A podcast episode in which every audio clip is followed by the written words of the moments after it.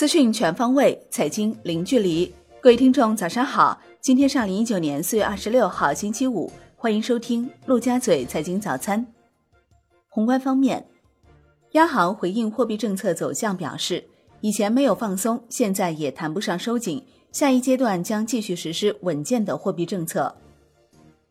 央行副行长刘国强谈利率两轨和一轨表示，利率市场化在稳步推进。目前存贷款利率均已放开，下一步推动市场利率和贷款基准利率两轨合一轨，不急于求成，也不会停滞不前。大家怎么判断货币政策松紧适度？可以直接去看流动性，有一个最简单的指标，信息也比较好获取，就是看银行间的回购利率，像 DR 零零七等。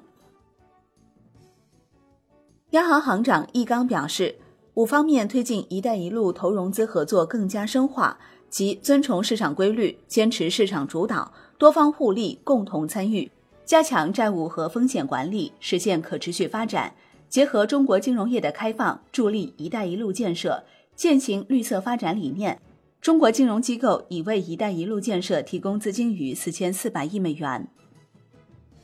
国内股市方面，A 股单边下行，题材炒作全面退潮。上证综指收盘跌百分之二点四三，深证成指跌百分之三点二一，失守万点大关，创五个月来最大跌幅。创业板指跌百分之二点八四，万德全 A 跌百分之三点零三。北向资金净流出十七点零六亿元，已连续四日净流出。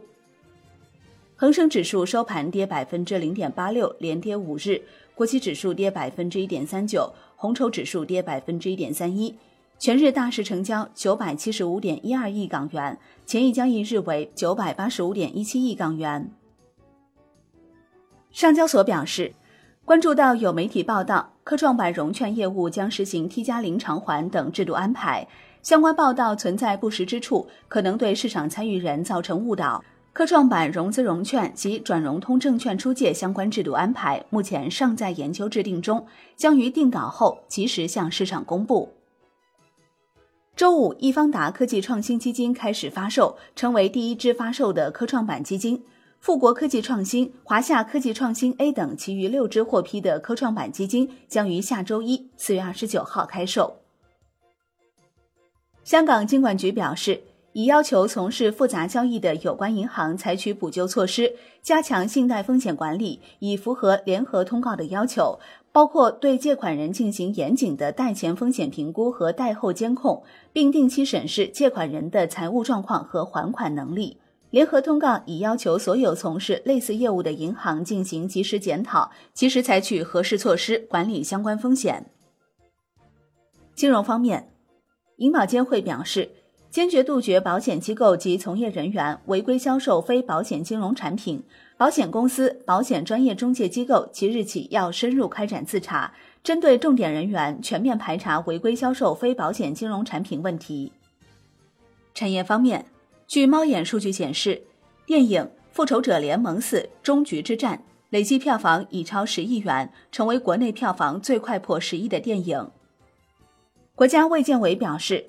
通过发挥以量换价的优势，试点地区中标药品价格平均降幅达到百分之五十二，一些非试点地区也实行价格联动，部分未中选品种企业也主动降价，争取试点以外的市场，药品价格整体呈明显降低趋势。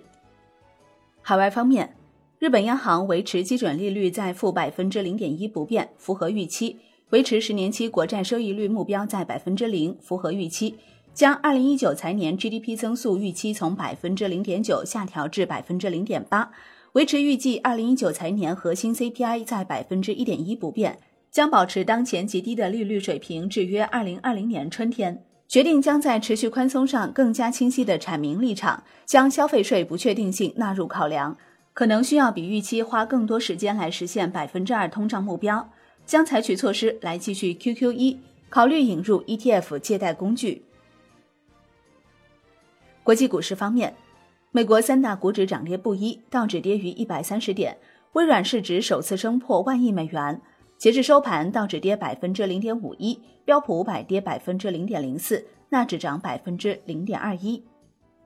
欧洲三大股指集体下跌，德国 D X 指数跌百分之零点二五，法国 C C 四零指数跌百分之零点三三，英国富时一百指数跌百分之零点五。德银和德国商业银行结束合并谈判，谈判接近破裂。德银称会继续考虑所有其他替代选项，失败的原因之一是两家银行的工会都反对这笔交易。